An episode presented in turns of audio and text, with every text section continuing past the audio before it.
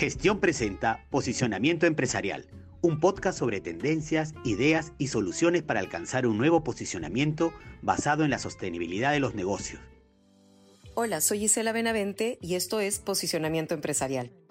Este podcast fue creado con el objetivo de compartir ideas y tendencias que ayuden a las empresas y a los líderes empresariales a conectar mejor consigo mismos y con la sociedad.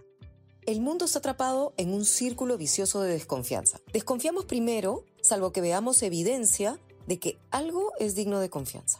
Recientes estudios revelan que cada vez más personas en el mundo están convencidas de que quienes nos lideran no dicen la verdad. Y en ojos de la población, esta situación es alimentada principalmente por los medios de comunicación y los gobiernos, quienes a través de la desinformación y la división fomentan un ciclo negativo explotándolo para obtener ganancias comerciales y políticas. Es así como la gran fragmentación de la sociedad en la que vivimos y la polarización social y política continúa incrementándose, haciendo que sea cada vez más difícil que las personas logremos identificarnos como parte de una misma sociedad y establecer objetivos comunes el efecto de vivir en una sociedad altamente fragmentada y polarizada como la nuestra es que los grupos que se forman en la población tienen posiciones categóricamente tan extremas y opuestas que se elimina la capacidad de generar consensos y la consecuencia de la incapacidad de generar consensos genera formas violentas de manifestación para imponerse una sobre la otra. Así, la polarización es la radicalización de posturas o el incremento de desacuerdos extremos sobre temas esenciales que se termina transformando en una especie de guerra cultural en la que se reducen las posibilidades de tener discusiones razonadas y solucionar conflictos pacíficamente y más bien las cosas se resuelven por la fuerza y la victoria de unos termina conllevando a la destrucción de los otros. Y en un contexto como este, no hay espacio para debates pacíficos porque cuando se parte de la desconfianza, la capacidad de debatir o colaborar se pierde. Y de esta forma, la polarización impacta en el progreso de los países porque se hace sumamente difícil dialogar o conciliar y establecer objetivos colectivos. Según el barómetro de Edelman de 2022, más del 70% de las personas en el mundo consideran que la gente en su país no puede sostener debates sobre los temas en los que no están de acuerdo de manera constructiva y civilizada. Pero seguramente este escenario que estoy describiendo, la mayoría lo tenemos identificado. El asunto es quién esperamos que lo resuelva. Si partimos de que todos formamos parte de un mismo sistema, el bienestar común debería ser la prioridad, pero extrañamente no nos comportamos así y más bien cuando hablamos del bien común, pareciera que nos referimos a un concepto abstracto en el que no nos sentimos incluidos y por el contrario, como sociedad, estamos cada vez más alejados y la confianza cada vez está más deteriorada. Diariamente lidiamos con una realidad como esta como ciudadanos y culpamos a la sociedad muchas veces, pero somos la sociedad. Y lamentarnos, preocuparnos o mantenernos al margen no nos va a liberar de convivir en esta difícil realidad. Nos hemos puesto a pensar cuál es el rol que hemos asumido frente a esta situación, cómo reaccionamos, por ejemplo, cuando leemos o escuchamos un comentario que no refleja nuestra opinión. ¿Somos de los que intenta encontrar algún punto de coincidencia o creemos que solamente nos queda imponernos por la fuerza? No debemos perder de vista que el populismo se apoya en exacerbar emociones, estimulando el miedo y el resentimiento público, tomando decisiones políticas agresivas con la finalidad de mantener un entorno dividido, incierto e improductivo. Y por lo tanto, la polarización en nuestra sociedad se convierte en un terreno fértil para sembrar políticas populistas. Si no queremos contribuir a lo que queremos evitar, ¿cómo hacemos para manejar constructivamente situaciones de conflicto? Volvemos con ustedes luego de la pausa. Suscríbete a Gestión desde 49 soles mensuales y accede a nuestro contenido premium de manera ilimitada en gestión.p. Recibe el diario impreso de lunes a viernes en la comodidad de tu casa y disfruta de cientos de descuentos del Club de Beneficios. Si ya eres suscriptor del diario impreso, accede al plan digital gratis por tres meses. Mayor información en www.gestion.p suscripciones.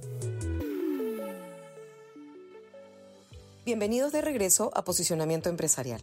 ¿Cómo manejamos constructivamente situaciones de conflicto? Y esto no solamente puede aplicarse a lo que conversábamos en la primera parte del episodio, en función a cómo reaccionamos cuando escuchamos o leemos comentarios de personas que no están de acuerdo con lo que nosotros creemos, sino a cualquier situación en nuestra vida, ya sea en el trabajo o en nuestra casa, cuando tenemos que enfrentarnos a una situación en la que debemos tener una conversación difícil con posiciones distintas a la que nosotros tenemos. Es natural que la mayoría de las personas nos sintamos orgullosas del conocimiento que tenemos, de nuestras creencias, de las opiniones que nos hemos formado a través del tiempo. Sin embargo, el problema es que nos hemos acostumbrado a definirnos en función a nuestras creencias e ideologías. Pero las personas no hemos nacido con nuestras opiniones. Y las cosas cambian. E incluso si lo pensamos bien, a través de la propia evolución de la sociedad, hemos venido modificando lo que está normalizado y socialmente aceptado. Las creencias que tenemos no son la verdad solo porque nosotros creemos en ellas.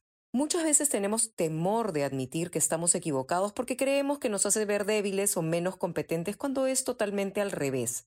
Lo que sucede es que el ego protege nuestras creencias y con frecuencia escuchamos más a las personas que las validan, y cuando algo que para nosotros es trascendente se cuestiona, nos cerramos en lugar de abrirnos a escuchar. Nuestra mente siempre va a hacer lo que considera mejor para protegernos. Y por ejemplo, cuando estamos en una discusión en la que existen posiciones opuestas a la nuestra, esta es la forma de protección que va a tratar de evitar que perdamos el poder de estar en lo correcto.